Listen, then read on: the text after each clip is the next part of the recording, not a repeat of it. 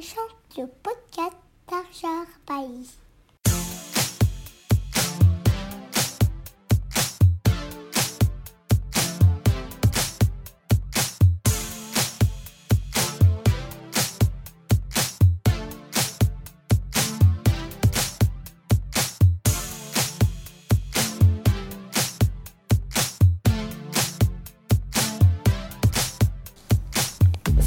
Haider est écrivaine et journaliste. Parfaite bilingue, elle écrit aussi bien en arabe qu'en français. Elle est l'auteur de cinq romans, les trois premiers en langue arabe, Zanadiqa, Louhab al-Mihbara ou Shahqat al-Faras, et de deux romans en langue française, Virgules en trombe et son dernier, La morsure du coquelicot. Comme journaliste, elle travaille actuellement dans le Soir d'Algérie et participe régulièrement dans Middle East Eye par des chroniques sociopolitiques. Passionnée d'El Moutanabbi, fervente anarchiste, maman d'un petit garçon, elle se raconte et partage son analyse critique et sans concession de la société algérienne. Écoutons-la. Bonjour Sarah Haïdar. Bonjour, Jalila, ça va? Alors, ça va? Quelle est ton, ton actualité? Alors, euh, je ne vais pas te mentir, en ce moment, c'est pas, te- c'est pas vraiment, euh, comment dire, euh, très très mouvementé en termes de centre d'intérêt ou de créativité. Je suis en pause depuis quelque temps, presque volontairement, disons, parce que je suis, comment dire, prise par les choses de la vie, y compris la maternité, le boulot, tout ça. Et du coup, je ne trouve pas, euh, même si j'ai un projet de roman qui traîne, euh, c'est-à-dire quelques pages, j'ai une certaine idée de ce que ça va être, une certaine envie grandissante de jour en jour, il faut le dire, de de- d'écrire. Euh, pour l'instant, j'arrive pas à trouver l'espace mental, disons, euh, pour, euh, pour avancer dans ce projet qui me tient à cœur, donc euh, que je vais finir par reprendre tôt ou tard. Et je ne sais pas si tu connais ma... On en a déjà discuté, je crois, ma démarche d'écriture est assez difficile, disons. Donc, si un certain nombre de conditions Ne sont pas réunies, je n'ose pas approcher du texte. Et là, depuis quelques mois, j'ai retenté une approche euh, comme, euh, comme un animal farouche, quoi. Comme quand on approche un animal euh, à la fois farouche et, dangereux et exigeant. J'ai retenté deux ou trois fois et j'ai écrit quelques, quelques pages que j'ai aussitôt effacées parce que je trouvais que ça n'allait pas trop. Voilà. Donc pour l'instant, il n'y a pas grand-chose. J'attends juste le moment pour, euh, pour poursuivre le, le projet.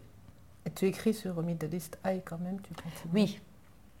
Alors, euh, oui, oui, je collabore régulièrement avec un site euh, francophone euh, qui s'appelle Middle East Eye. J'écris des chroniques sociopolitiques, disons. J'ai une totale liberté pour le choix du, du sujet.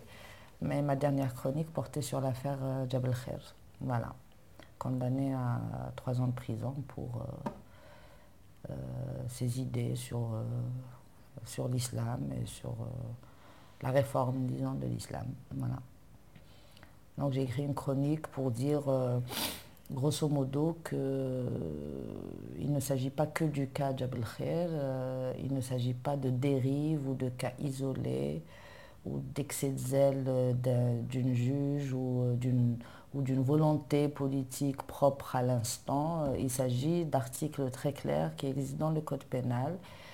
Euh, un code pénal qui, par ailleurs, euh, comment dire, est presque moyenâgeux, répressif, purement politique, pire que stalinien, et qu'au lieu de s'indigner et de, et de pleurnicher, l'une des, des revendications qui doivent être les nôtres aujourd'hui plus que jamais, c'est la- l'abrogation de ce code pénal. Et ça- ce n'est même pas la réforme ou les amendements, de sa réécriture euh, totale, quoi. Puisqu'on est obligé d'avoir un code pénal, malheureusement, pour l'instant. Voilà. Oui, ça me fait, ça me fait penser à tes, tes idées, on va dire, anarchisantes. Ça, ça te met un peu en opposition justement avec, avec tout ce qui est code, tout ce qui est État, ce qui est... Ouais. Oui, oui, bien sûr. J'ai toujours assumé mes idées, j'ai toujours, je les ai toujours défendues, que ce soit dans les discussions ou dans mes écrits. ce n'est pas parce que ça peut paraître irréalisable, utopique ou immature, disons pour certains, euh, et que le contexte actuel est hostile à ce genre d'idées, que je vais m'en cacher. Euh, donc oui, bien sûr que mes idéaux vont à l'encontre de toutes ces, idées-là pourrissantes, disons, qui, s'appellent État, autorité, police, ministère, armée, et code pénal et prison. Mais euh, je ne suis qu'une écrivaine, euh, je suis une chroniqueuse. Je, n'ai jamais prétendu avoir un rôle déterminant dans quoi que ce soit. J'ai toujours défendu cette liberté qui est la mienne de ne pas euh, vouloir, euh, comment dire, jouer un rôle concret, disons, ou donner l'impression que je joue un rôle concret comme, comme le font les politiques et les élites. Euh, donc je ne me mens pas à moi-même, mais je ne mens pas aux autres. Je n'ai aucun rôle à jouer. J'ai euh, des mots à dire, à écrire, et je n'ai pas à déguiser mes idées. Ce n'est pas parce que je ne suis pas chef de parti ou, que je n'active pas dans une association ou dans un domaine classique de, la militance euh, conventionnelle que je vais m'interdire d'exprimer mes idées. Donc aujourd'hui, je ne peux pas c'est pas que je ne peux pas, c'est que je trouve ça euh, vain, euh, comment dire, euh, de, prétendre qu'on peut abolir un, code pénal définitivement. les conditions ne sont pas réunies, l'état d'esprit de, la majorité ne, s'y prête pas, mais quitte à avoir un code pénal, qu'il ne soit pas de cette médiocrité, de cette dangerosité aussi. Donc voilà, euh, pour revenir à, ma dernière publication, donc pour, euh, en ce qui concerne le cas Jabal c'était ça mon propos. C'était euh, que le, il y a l'article 2 de la Constitution qui est fondamentalement problématique, et puis il y a les articles du Code pénal qui, comment dire, légifèrent le, le, délit de blasphème, le, qui, réprime les libertés fondamentales.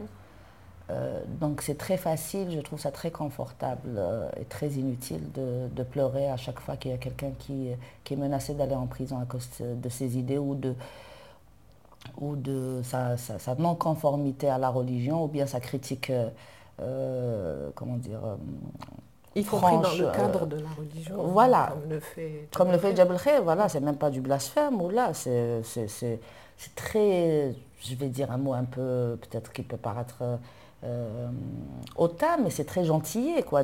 Saïd Jabal Khaira, c'est pas, c'est pas Abdullah al-Qasimi, quoi. Euh, donc il n'y a vraiment pas lieu, quoi. Mais voilà, il faut transcender le cas particulier. Il faut dire que n'importe qui d'entre nous risque de se retrouver en prison parce que les textes de loi le, permettent. Voilà.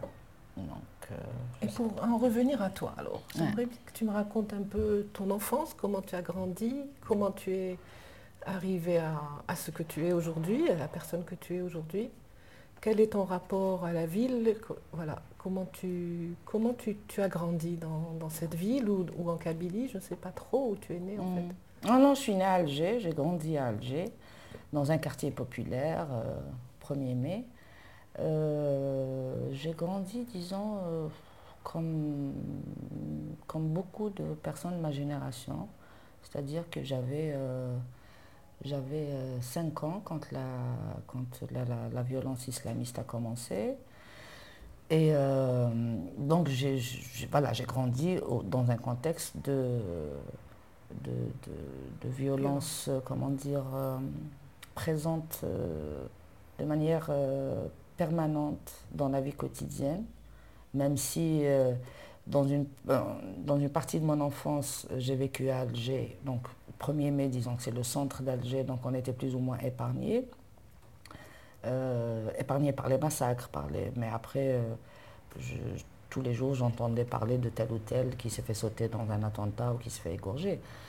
Euh, une autre partie, je l'ai vécu dans la banlieue d'Alger qui s'appelle Dergana, et là c'était un peu plus chaud, tu vois. donc voilà, il y a ça, il y a ce qu'on appelle la décennie noire. Il y a l'école, l'école primaire où j'étais euh, plus ou moins bonne, j'étais deuxième ou troisième régulièrement. Mais c'était ennuyeux, quoi. C'était violent aussi, parce que les, les maltraitances existaient de manière massive. Et, et voilà, au sein de ma famille, euh, voilà, je, le dis souvent, j'ai eu la chance de, de, grandir dans, dans un environnement familial euh, où les livres étaient euh, très présents, les livres et la musique. Enfin, c'était l'une des rares choses positives parce qu'il y a beaucoup d'autres choses qui, qui ne sont pas très structurantes pour un enfant.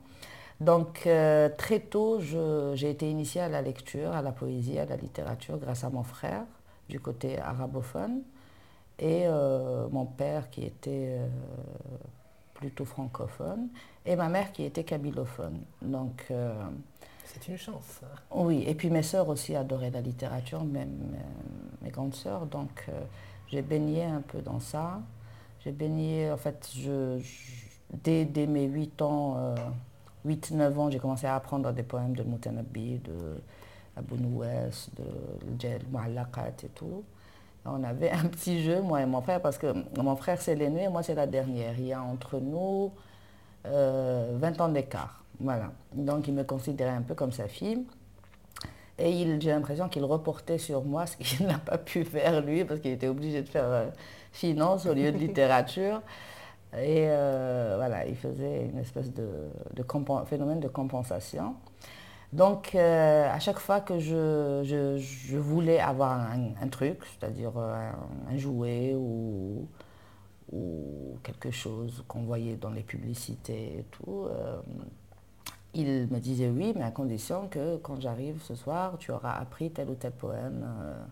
Euh, enfin, mon préféré, enfin, son préféré qui est devenu mon préféré, c'est euh, Motanabi. Donc voilà, pour résumer, euh, j'ai eu cette chance-là. ensuite, j'ai fait, j'ai fait donc mon collège à Dergana. Ensuite, je suis retournée à Alger où j'ai fait le lycée Omar qui était une expérience à la fois traumatisante et passionnante parce que le cadre était très rigide, euh, très strict, c'est un lycée de filles.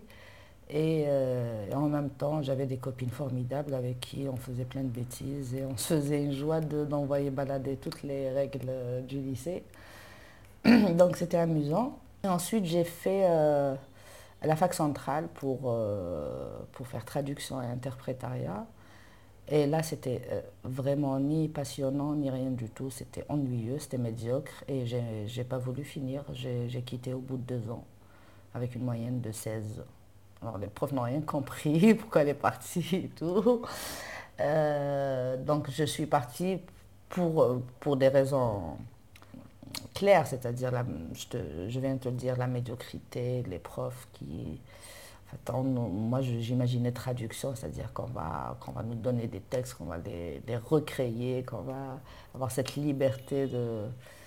Ce ne sera pas vraiment des études dans le sens classique. Quoi. On a des, ben non, on nous ramenait des articles de journaux, des faits divers qu'on nous demandait de traduire euh, presque avec du mot à mot. Donc euh, ça m'a un peu ennuyé. Et puis, euh, euh, la restriction de la liberté. C'est-à-dire, moi, j'avais cette idée reçue sur la fac, on peut s'absenter comme on, comme on veut, l'essentiel est d'être là pour les examens, et puis voilà. Ben non, ce n'était pas le cas. Donc c'était un peu infantilisant parce qu'il fallait fournir des justificatifs pour les absences et tout. Donc je me suis tellement ennuyée que, que j'ai quitté et j'ai commencé à 19 ans le, le journalisme culturel. J'ai commencé à la dépêche de Kabylie. C'était génial. Euh, bon, j'écrivais n'importe comment. C'était pas du tout du journalisme, mais bon, euh, c'était. Euh, j'ai fait mes premiers, mes premières quoi? armes. C'était des, articles culturels? Oui, des, articles culturels, parfois des chroniques, mais voilà, c'est. comment dire J'ai appris sur le tas. Les, premiers papiers, c'était. ça, n'avait rien de journalistique, tu vois. Même dans la, la langue, tu vois. Après, ça s'est poli avec le temps. Et euh, voilà, j'ai fait euh, la dépêche, ensuite le jeune indépendant. Ensuite, euh, Ensuite, un bref, un bref passage au temps d'Algérie. et ensuite, Algérie News, c'était la plus belle expérience professionnelle de ma vie, où j'étais dans la culturelle toujours. On avait, je ne sais pas si tu te rappelles, on avait 3-4 pages par jour de culturel. Faisait des dossiers et tout. Et là, depuis 2014, donc depuis la fermeture d'Algérie News, je suis au Soir d'Algérie. Et euh, je me sens bien, je me sens très bien. C'est une famille le Soir d'Algérie, donc euh, on se, il y a une ambiance euh, saine, disons, où on se sent à l'aise. Et voilà, je t'ai raconté ma vie en 8 minutes, je crois. Oui, tu as le temps d'écrire quand même tes romans, hein, puisque là tu en es à combien? Deux romans en langue arabe? Non, trois, en arabe, et, deux en français. Deux en français, ouais. Oui, euh, j'avais le temps, hein, parce que le dernier, euh, que, le dernier. Euh, oui, puis il y a eu le bébé. je l'avais fini avant, avant d'être enceinte. Oui, oui, oui. Je, enfin, le premier que j'ai écrit, je l'ai publié à l'âge de 17 ans. Bon, c'était de la connerie phénoménale, hein, tu vois. Ah non, non, c'est. À chaque fois que je croise Adelaine me dit, je lui dis franchement, le papier que tu as écrit, est sérieux, parce qu'il a écrit un papier élogieux et tout sur Zenadeka. Mais bon, parce que j'avais 17 ans, quoi. Et ensuite, il y avait... Euh, on n'est pas sérieux quand on a 17 ans. Oui, non, non, Rimbaud était sérieux en, écriture, même s'il avait 17 ans. Non, non, moi, c'était pas du tout sérieux, quoi. C'était pas en termes d'écriture. Hein. C'était euh, très médiocre, quoi, comme écriture. Et euh, ensuite, il y avait Louab al-Mehbala, dont je n'ai pas très honte. Ensuite, Shaq al c'est mon préféré. C'est le dernier, c'est normal. Donc, j'avais évolué dans, dans tu as toujours des titres quand même incroyables. Ah oui, tu trouves? Oui. Ouais. Jacques al-Faras, oui, le râle de la jument. Ça vient tout seul, tu sais. Hein. le titre, ça a toujours été la chose la plus facile dans l'écriture du roman. Ça s'impose euh, tout seul et puis je ne je ne fais pas plusieurs... Euh, je fais pas une shortlist pour en choisir. Dès que ça s'impose, je le mets. Et ensuite, en 2013, c'était Virgule en tremble. Ah là, du coup, c'était pas le, titre original, c'était pas Virgule en tremble. Ah. Ouais, ouais. C'était la dictée de Bacchus. Je ne sais pas pourquoi je l'ai appelé comme ça. Euh, et ensuite, avec Kalim Shir euh, et Samia Zenadi des éditions APIC, et grâce à qui d'ailleurs euh, j'ai pu l'éditer, parce que c'était, c'était difficile d'accepter un texte pareil quand même, tu vois. Et eux, ils l'ont accepté du premier coup, ils m'ont, ils m'ont demandé aucune modification, sauf pour le titre. Ils m'ont dit, le, le, texte mérite un titre plus... Euh. Et du coup, ils m'ont fait plusieurs propositions à partir d'extraits du roman. Et là, j'ai flashé tout de suite sur Virgule en tremble. Oui, ensuite il y a eu la morsure du coquelicot. Qui est aussi dans le livre, enfin qui est aussi une, expression qu'on trouve dans le livre, je crois. Euh, non, en fait, non. Il y a beaucoup de coquelicots, il y a beaucoup de coquelicots, mais il n'y a pas la morsure du coquelicot. La morsure du coquelicot, c'est imposé au bout de deux, trois pages. les deux premières pages, tout de suite, j'ai pensé au, titre et je l'ai écrit. Ce titre-là particulièrement, euh, il est sujet à, beaucoup à plusieurs interprétations, qui n'est pas forcément, euh, enfin, qui n'est pas, qui ne correspond pas forcément à mon idée, à moi, et ça m'intéresse beaucoup d'entendre euh, ce que les gens comprennent de. Eh bien, pour moi, le coquelicot, d'abord, c'est parce que tu, tout ça se passe essentiellement au mois d'avril, donc pour moi, c'est la fleur qui, du printemps, quoi. Rouge, donc le, le, rouge du sang, parce que là, on, on a toujours ce retour de cette terre qui est, qui est pleine de sang et qui, se réveille régulièrement à, des, moments précis, de, euh, enfin assez régulièrement dans l'histoire. C'est une terre qui, comme si elle avait, je dirais pas besoin de sang, mais comme si elle était dans un appel à, la révolution constante. Mhm. Euh, et, donc la morsure, ça indique justement que ce coquelicot n'est pas aussi tendre, aussi aussi, euh, c'est une beauté à la fois euh, fragile, et, agressive. Voilà, moi c'est ce que j'ai ressenti. Ah bah oui, c'est génial. C'est pratiquement le, sens auquel j'ai pensé. Euh, à dire la, l'oxymore entre la fragilité euh, du coquelicot et sa capacité de, faire mal, quoi. Et, euh, et puis, bien sûr, la référence au printemps. Pas seulement en termes de printemps berbère et euh, avril et tout, en termes politiques, quoi. Le mm. printemps, la régénération, la mm. révolution, quoi. Et, et puis, il y a la, comment dire, le parallèle entre le coquelicot et ces gens-là qui, qui étaient à terre, qui semblaient ne ne plus pouvoir se soulever, qui était dans une fragilité totale, euh, opprimé et qui en finit par faire mal, par mordre. Quoi. Donc, euh, Et qui se réveillent, on a l'impression qu'ils sont quelque part euh, là, sur la terre, endormis ou morts, ou je ne sais pas. Et régulièrement, ils se réveillent. Et c'est de nouveau, ça repart, quoi. Ouais, ça me rappelle un vers de, de Motanabi qui est très mhm. très beau. Enfin, tout ce qu'écrit Motanabi est beau, mais qui dit كم قد قتلت وكم قد مت عندكم ثم انتفضت فزاد القبر والكفن c'est beau, hein Et ça me rappelle ça, justement. C'est des morts qui se... Et des morts euh, dans le sens métaphorique et réel aussi, parce qu'on a l'impression dans la morsure du coquelicot qu'il n'y a pas que les vivants qui se soulèvent. Oui. Il y a les, les, morts aussi, une armée de zombies là, invisibles, euh, d'où leur force d'ailleurs. Oui, parce que c'est complètement, comment dire... Euh, Ils sont même parfois plus vivants que le vivant, quoi, que l'auteur là qui est là à sa fenêtre et qui... Oui. On a l'impression qu'il a peur d'affronter cette, cette, rue qu'il... Oui, exactement. il est... Euh, on a, on a l'impression que c'est lui qui n'est pas dans la, dans la réalité et que, que la réalité, elle est là, elle est, elle est chez ce, mort, chez cette personne, son, son, sa maîtresse ou son amante qui disparaît, qui réapparaît, mais qui est qui on a l'impression qu'elle est là de tous les temps. oui, exactement. Elle est un peu intemporelle, disons. Et elle le pousse, elle lui dit sors de ton, tes écrits, sors de ton papier, viens. Mhm, mhm. Parce que justement, l'auteur était dans une fiction. Oui. Tu es en train d'écrire une fiction d'anticipation sur une révolution, et là, il voit que le réel est en train de, le, dépasser. Donc il y a un jeu entre lui et le, et le réel. Et il voit que la réalité n'est pas aussi parfaite que la fiction. Donc parfois, il a des mouvements de recul et de mépris euh, envers ce qu'il voit. Quoi.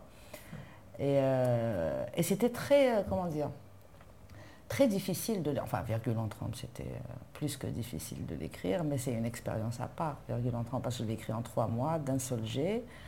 la morsure, contrairement à virgule, ça a pris beaucoup plus de temps. Et j'ai l'impression... beaucoup plus élaboré, il me semble. Tu crois? Oui. Alors, ceux qui ont adoré Virgule en n'ont pas aimé du tout la morsure du coquelicot. Il y a Hadj Miliani, je ne sais pas si tu le connais. Oui. Ouh là là, je l'ai croisé à Oran après la sortie du roman. Il m'a dit Mais qu'est-ce que tu nous fais là? Tu nous as balancé un ovni qui ressemble à rien. À propos de Virgule, hein qui ressemble à rien de tout ce qui a été écrit. Après, tu, tu, nous fais un deuxième livre pour faire un tract, euh, truc, mais c'est quoi ça? Tu as régressé, tu vois? Il y en a beaucoup qui ont aimé Virgule, qui n'ont pas aimé euh, la morsure. En fait, moi, Virgule, tu te souviens, je t'avais dit qu'il me faisait penser un peu à l'autre amour, un peu à la folie de, de Maldoror. Oui, exactement. Et beaucoup de gens m'ont dit ça alors que je n'avais pas lu encore l'autre amour. Donc, euh, euh, ça me faisait à la fois rire et euh, euh, voilà. Mais pour moi, ce sont deux univers différents. Je les aime tous les deux, mais pour être honnête, moi je pense qu'en termes d'écriture, la morsure est plus élaborée que virgule en trompe. C'est-à-dire que tout est dosé. Virgule en trompe, il y avait un, parfois il y avait un manque de dosage flagrant, quoi, tu mm. vois. il y avait de, comment dire de l'excès mais pas l'excès c'était comme une écriture automatique par moment quoi. Par moment, oui.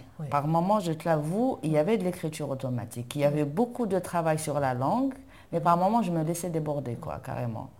Et euh, par contre, la morsure du coquelicot, tout est pesé, quoi. Mais de A à Z, c'est-à-dire que c'est un travail de, euh, très fatigant. Euh, J'imagine. manuellement parlant, si j'ose dire. Ah, je, bosse avec un ordinateur, mais, mais vraiment, c'est-à-dire qu'une phrase euh, peut me prendre des heures, quoi, tu vois. Je trouve qu'il y a plus de musicalité, plus de chorégraphie, plus d'intensité dans la composition des, euh, des chapitres, euh, plus de, comment dire, de contrôle, disons, sur la complexité de la narration. Absolument. On peut perdre le fil, mais si on veut y mettre du sien, on va trouver que tout colle, tu vois. C'est un J'ai dû le reprendre deux fois, mais après, c'était c'était bon. quoi. J'étais dedans. Voilà. Virgule aussi, hein, c'est un puzzle très, comment dire, euh, très agaçant, mais au final, tout colle. Euh, mais en termes de langue, non. C'est c'est- en termes de, de, comment dire, d'écriture, hein, de langue, euh, en termes de vocable, d'écriture, de, de dosage, de, euh, de rythme, euh, il est moins élaboré que la morsure. En tout cas, je trouve. Même s'il y a quand même des fulgurances incroyables. Oui, oui, oui. souviens, hein, des Oui. passages sur Dieu ou sur euh, qui étaient incroyables. Oui. Et, et il y a, alors, euh, beaucoup ont adoré la morsure du coquelicot. Et une amie m'a dit, bon, maintenant je peux te le dire. Parce qu'à l'époque, c'était blasphématoire de le dire, pas à moi, mais dans- parce que ça a provoqué, virgule, ça a provoqué un petit truc dans le microcosme algérois, là. Et euh, elle me dit, euh, quand la morsure sort, elle me dit, maintenant je peux te le dire. J'ai pas du tout aimé Virgule en trombe. Celui-là, je l'aime. C'est vrai que c'était quand même euh, unique, quoi. La- virgule en trombe, on n'avait jamais lu euh, une écriture aussi libérée, quoi. Enfin, libérée de tout, tout- Mm. toutes les contraintes. C'est l'impression qu'il me donnait. C'est pour ça que je te parlais de, de mal d'aurore. C'était ta folie, quoi. On, a- on y allait. C'était euh, de la folie. Il fallait se laisser, fallait se laisser aller, plonger dans, dans- dans cet univers-là. Exactement, exactement. Et, et c'était ça, je crois que l'exploit de Virgule en trompe, c'est ça. hein. Euh, ce n'est que ça. C'est euh, ma décision, qui était non négociable, de me libérer de tout, y compris les conventions les, les- les moins, disons, les moins exigeantes de la littérature, je les ai envoyées balader aussi. J'ai décidé d'écrire, pas pour être différente, j'ai décidé d'écrire sans aucun contrôle sur ce que j'écris, tu vois. Euh, je, me, je me laissais porter. C'est pour ça que le lecteur doit se laisser porter, parce que moi-même, je me suis laissé porter, tu Oui. vois. Et arriver, et parfois, de- bon, c'était physique aussi, hein, parce que je me suis tapé des crises de colon, des, des palpites, des... Ah non, non, c'était très, très éprouvant de, de l'écrire. Et au bout de... Et quand j'ai fini, euh, je me suis mise à... Je suis rentrée dans un délire total. Je me suis mise... Quand je sortais à Alger, euh, chaque jour, j'espérais rencontrer le- l'un des personnages de Virgule en trompe, tu vois. Ouais. Ça, ça, ils m'ont ils m'ont tellement habité parce que, et, et ce n'est pas du tout une, comment dire, un exercice de sublimation de l'écriture, un truc comme ça, mais euh, ils, ont, ils ont pris le pouvoir. J'ai eu l'impression qu'à un moment donné du roman, ils ont pris le pouvoir. C'est-à-dire que j'écrivais sous leur dictée, tu vois. Et qu'ils ont pris corps, c'est-à-dire ils étaient là devant moi. Et ils faisaient ce qu'ils voulaient. D'ailleurs, je l'exprime dans l'un des chapitres, je crois, où les personnages dans un roman prennent, euh, font une révolution pour chasser l'auteur, tu vois.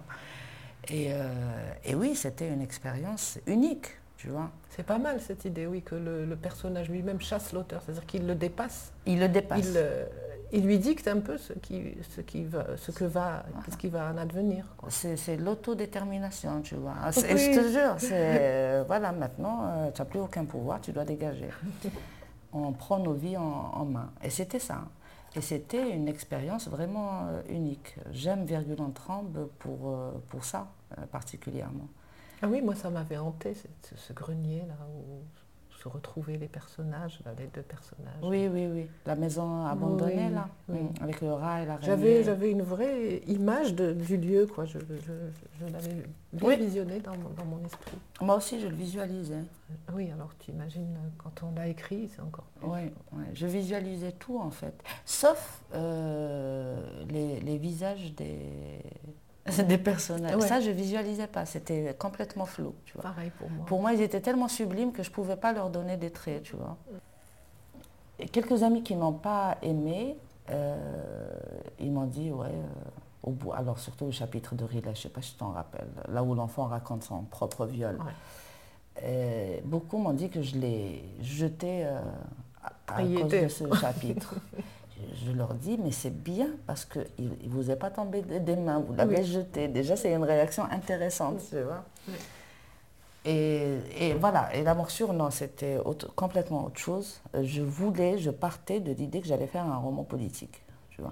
Oui, parce que quand même on reconnaît à la fois les lieux, les événements, même s'ils sont euh, ils sont, inclus dans, une réalité plus grande qui, dépasse un peu, je dirais, l'Algérie même. Bien sûr, Mais quand même, on reconnaît quelques personnages, on reconnaît quelques poètes. Oui, Il y a des clins d'œil permanents au contexte algérien, mais euh, j'ai toujours refusé de limiter l'action ou, ou même l'espace de l'imaginaire du lecteur dans l'espace algérien, tu vois. Euh, parce que c'est un roman politique, donc il n'est pas... C'est un roman anarchiste, donc nos borders, il n'est pas, pas censé se passer dans un pays précis. Et puis le contexte, c'est-à-dire c'est logique quoi. Les injustices sont partout, l'oppression est partout, la, le, le, le, viol des libertés est, est partout, même si euh, euh, nos démocrates à nous croient que les Occidentaux d'une, vivent dans, une, dans des démocraties. Et, euh, du coup, euh, voilà, c'était naturel pour moi de ne pas limiter l'action. Mais en termes d'écriture, c'était, difficile. C'était pas difficile de la même manière que Virgule en tremble. Hein. Virgule c'était pulsionnel. Donc, il y avait une douleur autre. Mais là, la difficulté, était, elle était euh, plutôt technique, disons. Mhm. Euh, je ne voulais pas faire du tract, quoi qu'on pense Hajj Justement, c'est un texte politique, mais il est loin d'être voilà. un texte idéologique, on va dire. Pas du tout, pas du tout. Le, parti pris est clair, bien sûr, c'est anarchiste, euh, mais je, je n'étais ni dans le tract anarchiste, ni dans une espèce de de, de récits révolutionnaires manichéens où il y a les gentils d'un côté et les méchants d'un côté. D'ailleurs, mon ami. la littérature. Euh, exactement. Voilà, j'étais toujours dans cette démarche euh, de littérature, de création littéraire. Et le soin porté à la langue est toujours le même, tu vois. La bagarre avec la langue est toujours la même.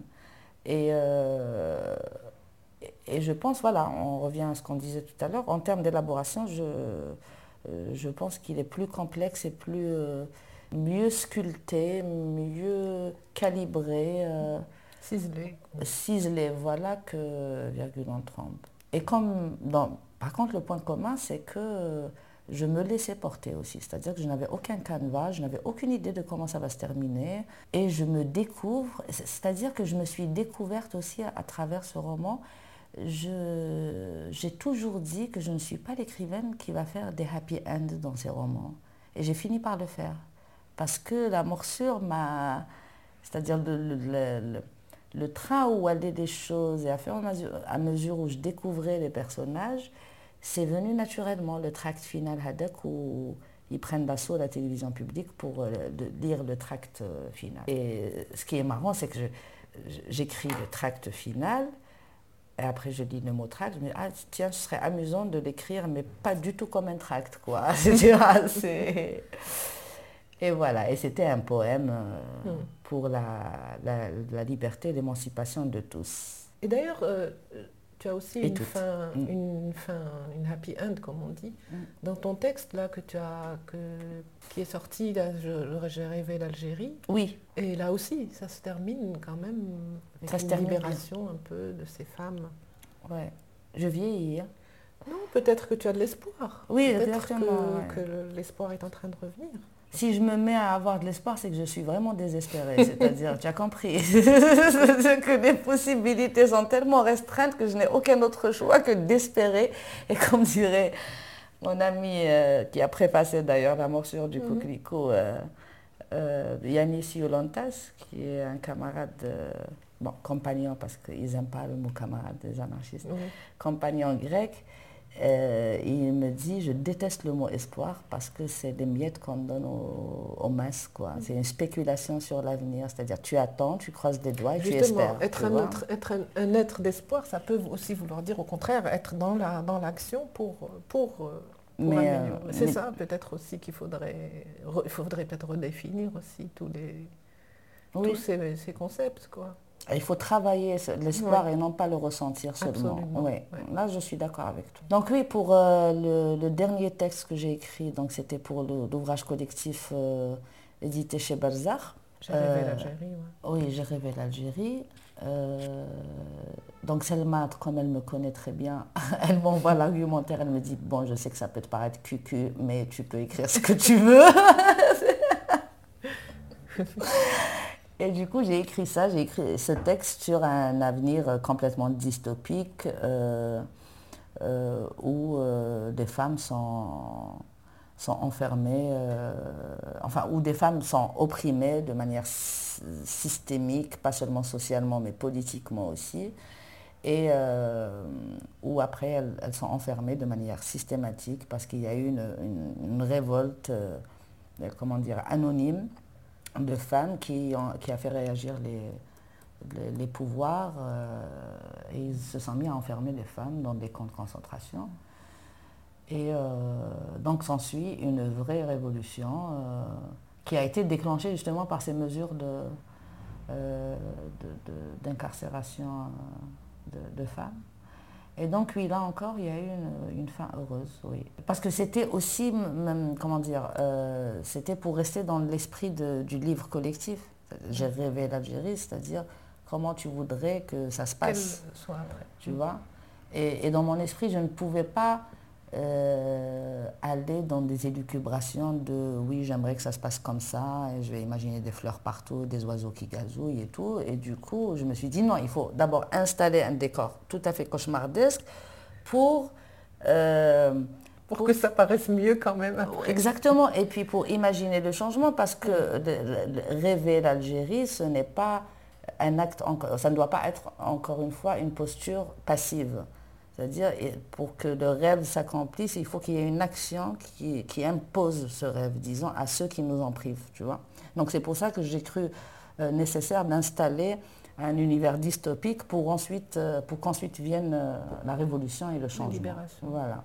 Peut-être que c'est des cycles que tu vois, toi, dans ton écriture, des, cycles où on passe justement de, de périodes troubles à des, à des moments de, répit. Est-ce que tu ne penses pas que la situation actuelle, par exemple en Algérie, avec euh, ce, qui nous arrive, avec cette révolution, euh, comment on appelle, euh, intelligente, comme dit Sofiane Baroudi, peut-être qu'elle est, elle est porteuse justement de, je dirais pas d'espoir, on va plus dire ce mot. Mais, non, tu peux le dire.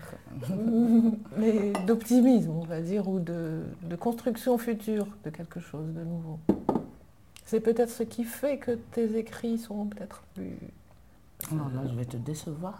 Non, pas du tout, en fait. Mhm. Euh, non, non, non. Moi, j'étais complètement emballée, mais j'étais dans un état second carrément au début du, du. Ce n'est pas une révolution.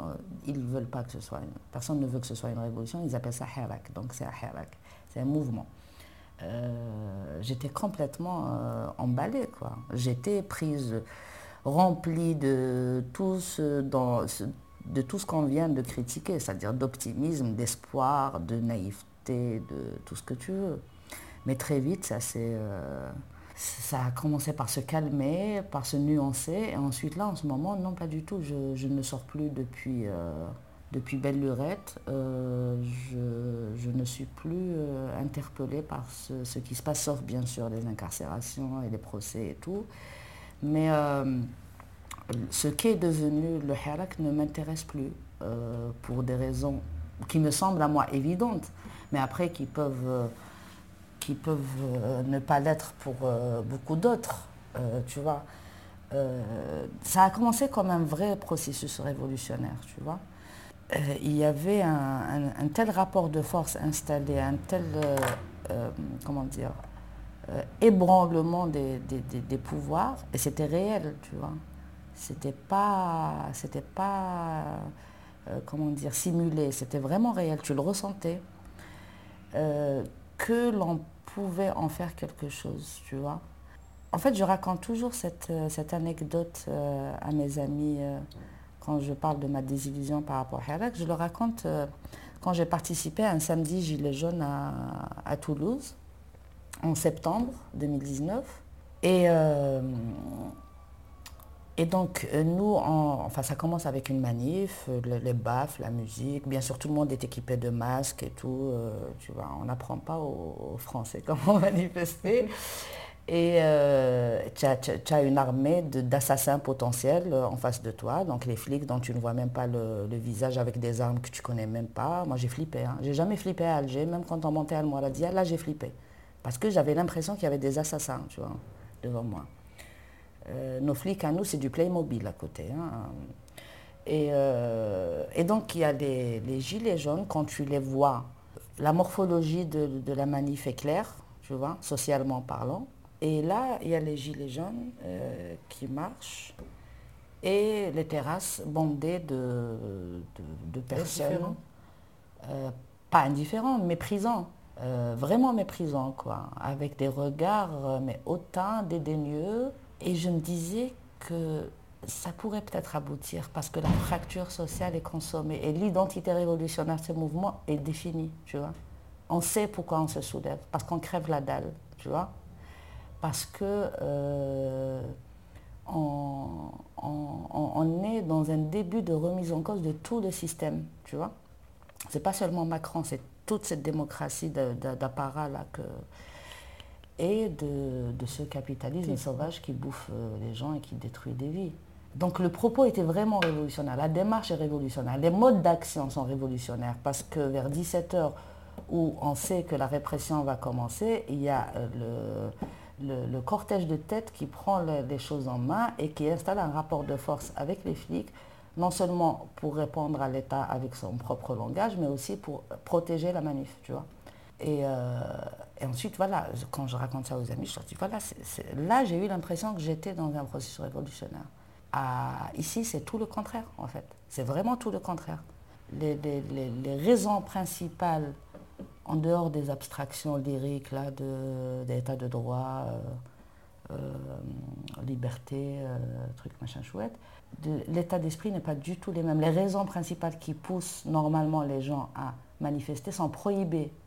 Non seulement elles ne sont pas présentes dans, la sémantique du mouvement, mais elles sont prohibées. Ça veut dire que tu, les as vues, les, les, les banderoles honteuses, la matalib nasiyasiya il ne faut surtout pas qu'on fasse une révolution d'affamés, tu vois, de, crève la dalle.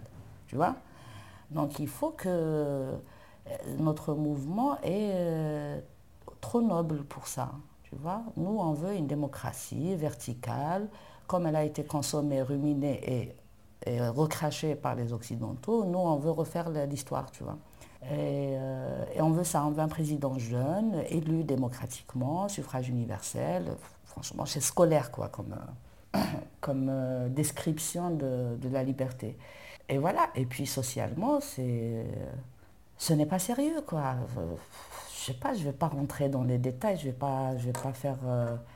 je ne vais pas faire dans la méchanceté gratuite, mais je ne sais pas comment te dire les, têtes, les, stars du Hirak ou de, la manière dont on a, dont on a euh, désorienté, pas orienté, désorienté le Hirak en termes de slogan, en termes de, de mode d'action, en termes de, de, vision, disons, politique, euh, n'a plus rien à voir avec une révolution, avec un projet de révolution.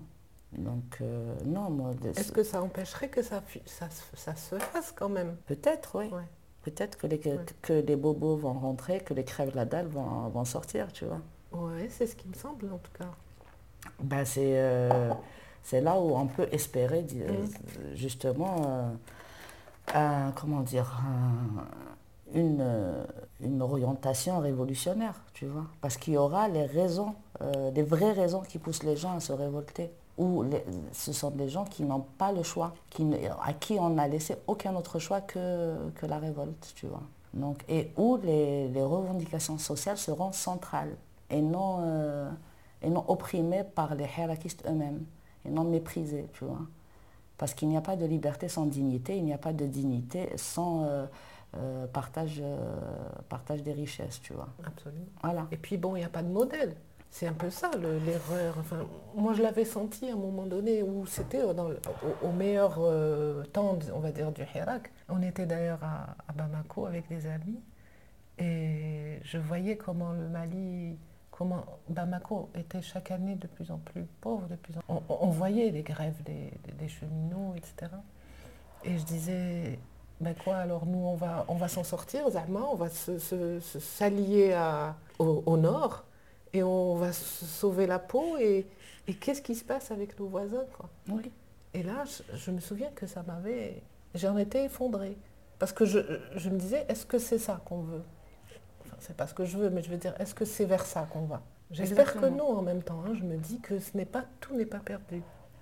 Je ne, je, ne, je, je ne, peux pas dire, je n'ai pas dire si c'est perdu ou si c'est gagné, ou un truc comme ça. Je, je, concède un mérite au Hirak, c'est qu'il a euh, déverrouillé beaucoup de choses dans l'inconscient collectif, tu vois.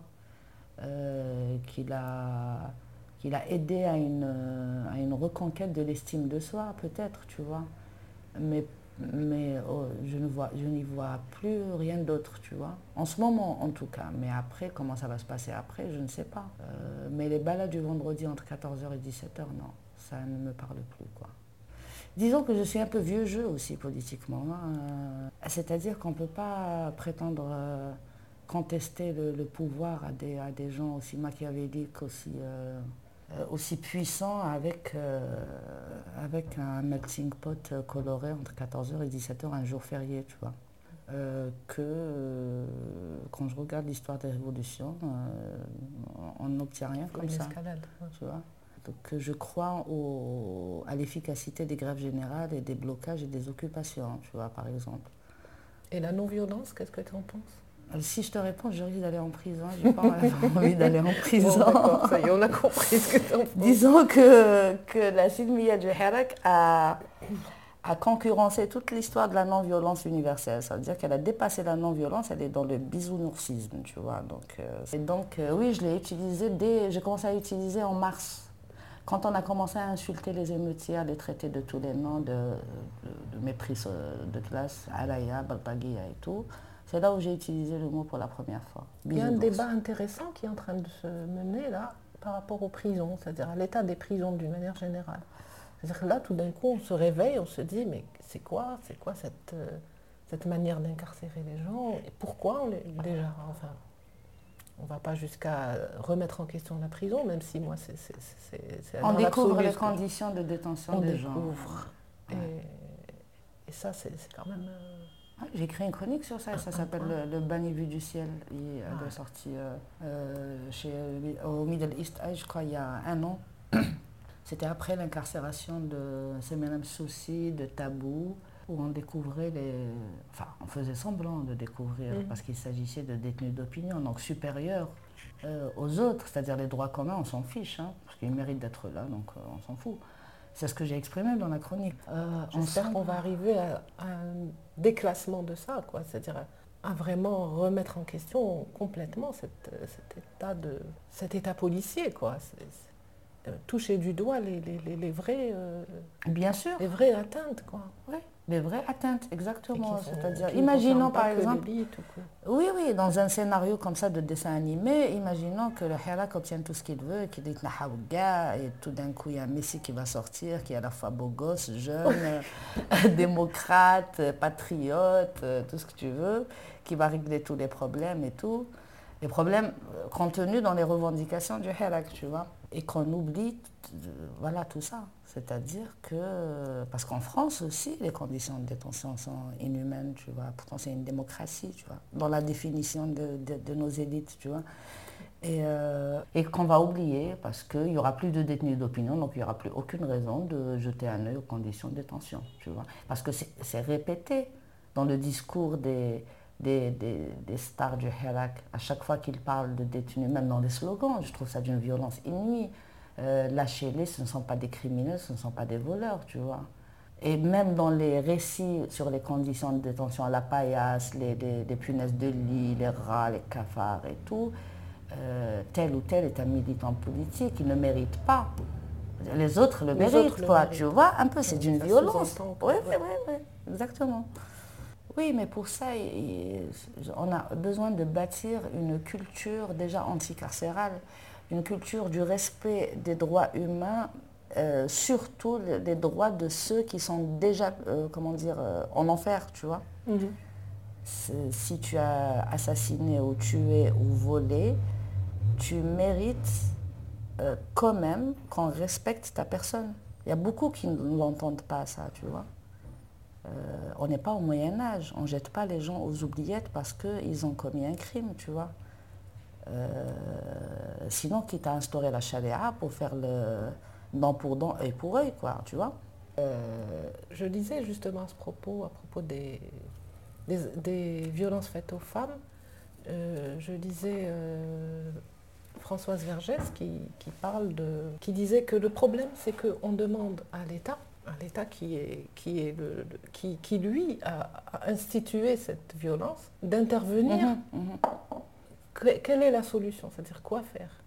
À ce moment-là Si on n'est pas dans une réclamation de, de droits, enfin, on, est dans une, dans une défense des droits, des, par exemple des femmes qui sont violentées, qui on va se retourner pour nous défendre Exactement, mais ça c'est la, la, grande question, y compris pour moi qui, euh, avec mes convictions et tout, qui sont très, comment dire, euh, euh anti-État.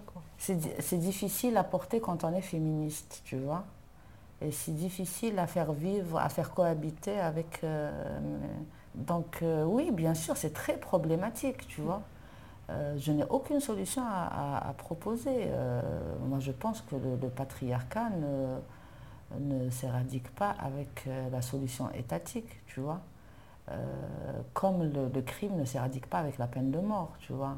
J'en ai lu des vertes et des pas mûres sur les féminicides, tu vois. Déjà, c'est d'une hypocrisie totale. C'est-à-dire que quand une femme se fait cramer ou se fait assassiner, là, on on parle exclusivement des féminicides, c'est-à-dire qu'on ne relie pas le féminicide à... Euh, non, on ne le relie pas à tout ce qui l'a engendré, tu vois. Donc tu peux trouver des sexistes et des misogynes notoires condamner un féminicide, tu vois. Parce que pour lui, c'est un cas isolé, ça n'a rien à voir avec euh, tout le système de pensée, tout le système politique et social et religieux qui, qui renforce le patriarcat. Je ne dis pas qui, invente le patriarcat, mais qui le renforce. Euh, donc oui, c'est euh, c'est très complexe. C'est le système le plus complexe de toute l'histoire de l'humanité quand même. Hein. Euh, euh, donc il est plus difficile à démanteler, tu vois. Il faut l'émietter dans la tête des gens déjà. C'est pas le dynamiter ou là, ça ne vient jamais d'en haut. Tu sais, par exemple, la Tunisie, par exemple, Zama qui avait ce, mythe-là de respect des femmes, d'égalité et tout, parce c'était une volonté politique parachutée d'en haut après la Révolution, après le changement de, de, régime, disons, on a constaté, des camarades en Tunisie me disent que les violences euh, misogynes, sexistes éclatent. C'est pas qu'ils continuent, c'est-à-dire que l'une des caractéristiques du régime ONI, c'était son soutien, son pseudo-soutien aux femmes, tu vois. Donc maintenant qu'il n'est plus là, on va regagner nos, nos droits de mecs, tu vois. Donc à partir du moment où les masses ne sont pas convaincues par, on voit le, résultat, tu vois. Donc le, le, choix, comment dire, coercitif en ce qui concerne les droits des femmes euh, n'est pas, pas très convaincant, mais à un moment donné, tu es tellement en colère que moi je comprends les, les féministes qui s'adressent à l'État. Tu vois, je ne les critique pas du tout. Je comprends le groupe des 600 femmes là qui s'adressent au président pour lui demander d'abroger l'article 66 du Code de la famille qui prive euh, la femme de garder ses enfants si elle se remarie, tu vois. Euh, je, serais bien indécente d'aller leur dire euh, non, nous, parce que nous, on se bat déjà pour l'égalité dans la garde, tu vois. à la garde systématique qui va à la mère, c'est problématique, c'est misogyne, tu vois. Euh, alors c'est contradictoire avec votre revendication de garder vos enfants. Et en même temps, on est contre l'article 66, tu vois. C'est-à-dire qu'on veut l'idéal dans un contexte où, euh, où, on est considéré comme une demi-personne, quoi. Donc c'est un peu culotté, tu vois. Donc voilà, je respecte ces femmes-là. Je ne peux pas dire euh, aux féministes ne, ne, ne pas à l'État, parce qu'il y a urgence. Et, et, puis, tant que l'État est là, il, vaut mieux qu'il qu'il bosse, quoi, tu vois. Qu'il fasse le boulot. Qu'il fasse le, minimum, c'est-à-dire de, les, rares choses positives de son existence, quoi, de, son rôle, tu vois. Donc oui, je comprends. Cette, je, je, je, ne m'y m'implique pas, tu vois. Euh, mais s'il faut signer une pétition avec le groupe des 600 femmes, je vais mettre mon nom, tu vois. Une lettre ouverte à Touboun, je vais signer une lettre ouverte à Touboun, tu vois. Parce que je ne, je, ne me permettrai pas de euh, remettre en cause tout le travail déjà qu'elles ont fait, cette mobilisation. Nous-mêmes, depuis, depuis 2019, on n'a jamais mobilisé 600 femmes, tu vois. Et euh, voilà, j'ai du respect euh, pour, pour le ressenti aussi, pour leur souffrance. Bien sûr. Et puis, l'injustice est là. Oui, l'injustice, elle est là. Et cet article est profondément, profondément misogyne, tu vois. C'est-à-dire qu'il condamne une femme qui veut garder ses enfants, il la condamne à ne pas refaire sa vie, quoi. Alors que le mec, il peut se remarier tranquille, tu vois. Tant que l'État est là, il doit aussi être interpellé sur les conditions carcérales. Et quand je parlais de culture anticarcérale et de culture du respect des, des, euh, droits des, détenus, euh, moi je vois l'expérience française par exemple. Radio des amis radio-libertaires me, disent qu'ils ont une émission, par exemple, qui s'appelle euh, murs et qui est, qui est souvent animée par la mère de Christophe Redel. Je ne sais pas si tu connais Christophe Redel. À lui, c'est la vengeance d'État carrément. Hein. il, va, il devrait sortir en 2050, je crois, un truc comme ça, parce qu'il a cumulé plusieurs peines. C'est une vengeance parce qu'il s'est évadé trois ou quatre fois. Et du coup, sa mère, une ancienne junkie, euh, qui, euh, qui co-anime cette, euh, cette émission. Et puis il y a des centaines et des centaines d'associations. Il y a des plaintes régulièrement à la Cour européenne des droits de l'homme pour, euh, pour les conditions de détention, pour la surpopulation carcérale. C'est des associations qui existent depuis très longtemps, tu vois. C'est des mécanismes qui, qui, qui, mettent un peu de pression à l'État, qu'on le veuille ou pas, tu vois. Mm. Et qui n'existent pas du tout en Algérie, tu vois. Euh, j'ai cité dans ma chronique euh, l'exemple de trois ou quatre associations, mais qui sont euh, qui, travaillent. Je, je, n'insulte pas leur travail, mais c'est très, comment dire, rudimentaire. C'est par rapport à la réinsertion, par rapport... mais les conditions de détention, non. Ce que j'ai raconté aussi dans la chronique, j'ai croisé un, ancien détenu, un jeune de, de, 25 ans, je crois, qui a été emprisonné deux fois pour bagarre, coups et blessures et tout et vole aussi. Et il me raconte comment ça se passe. Mais c'est juste horrible, tu vois, à l'intérieur. C'est vraiment horrible. Les, maltraitances physiques, tu vois, les, châtiments corporels, euh, alors l'hygiène, la surpopulation et tout ça, c'est clair. Et ce qui, est, ce qui est le plus triste dans tout ça, c'est que lui, il me raconte d'une manière euh, très zen, tu vois. Parce qu'il m'a expliqué que la plupart des prisonniers, pas qu'ils acceptent, c'est qu'ils considèrent que c'est de bonne guerre. Je me suis fait prendre, bah, bah, vous avez le droit de ne pas me respecter, quoi, tu vois. C'est moi qui, qui suis tombée, tu vois. Euh, donc ils n'ont même pas cette notion, je suis détenu, j'ai fait une bêtise, mais, mais vous devez me respecter. Parce qu'on ne leur a pas inculqué ça, tu vois. Ça fait penser à un slogan où ils disent euh, Miséria. Oui. À chaque fois que je l'entends, elle me touche tellement cette... Euh, Exactement. Moi, mon slogan préféré, c'était le début du Harak. C'était le bled bled non de Pour moi, c'était ça le projet, tu vois. C'était presque de l'anarchisme, tu vois. On fait ce qu'on veut. On n'a même pas besoin de vous. D'ailleurs, il y avait un slogan, on n'a pas besoin de président, quoi. Tu vois, donc... Euh, euh, merci beaucoup, Sarah. Merci à toi, Jalila. J'aimerais bien quand même te poser la dernière question que je pose toujours à mes invités. Si tu avais à proposer une mesure euh, simple, facile, faisable, là tout de suite, à quoi tu penserais? Dans n'importe quel domaine. Hein. Alors Qui serait faisable, qui coûterait pas cher, je ne sais pas, parce qu'on m'a parlé, dans, par exemple, dans le système éducatif ou dans... Oui, j'allais, j'allais, je réfléchissais aux, enfants justement, parce que je suis maman et parce que je, je suis maintenant certaine que tout le travail qui doit être fait doit, doit l'être au niveau des enfants. Euh, je ne sais pas, peut-être euh, faire comme, euh, comme nos amis maliens. Moi, j'étais vraiment aux anges quand j'ai découvert que le programme des, lycées au Mali incluait au moins cinq rencontres annuelles avec des écrivains.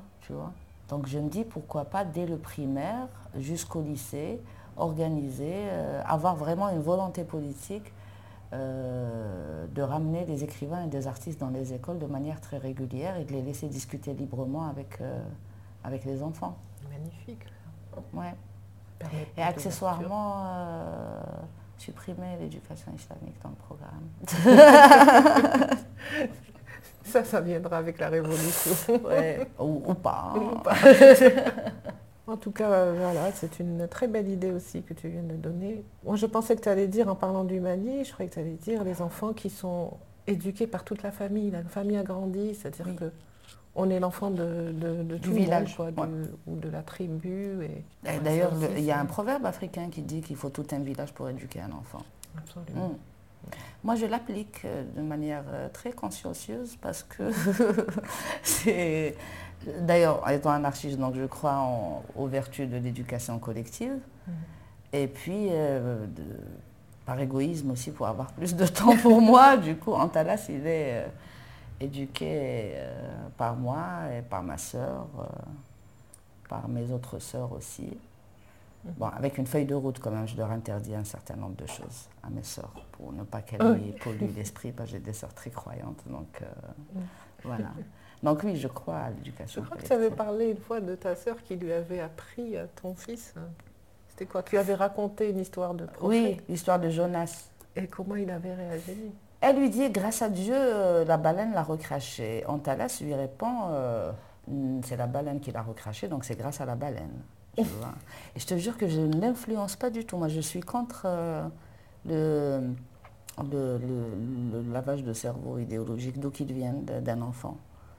Euh, donc, je, je ne l'influence pas du tout. Mais je me suis tellement moquée de ma soeur, je lui ai dit, tu vois, je lui ai dit, vous, vous n'arrêtez pas de dire le fetara, le fetara, l'insan l'islam, il va, il va être musulman automatiquement, parce que sa nature, euh, voilà, sa nature l'attira vers l'islam. Et pourtant, regardez le nombre d'efforts que vous faites pour incruster l'islam dans la tête des enfants, puisque vous croyez à le pourquoi? Donc vous n'y croyez pas vraiment. Et tu vois, la vraie fetala, c'est ça. Il t'a répondu tout seul, tu vois. Il a trouvé ça pas logique du tout, alors il t'a répondu. Voilà. bon, merci Sarah. Merci à toi.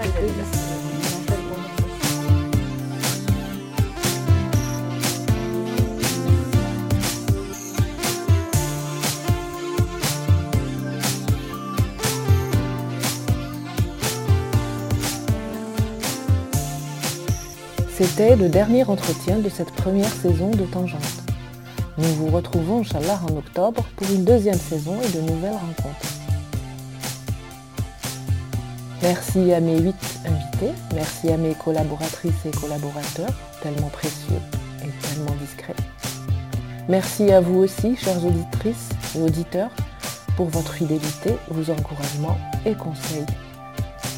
Je vous souhaite un été paisible Prenez bien soin de vous et de vos proches. À bientôt.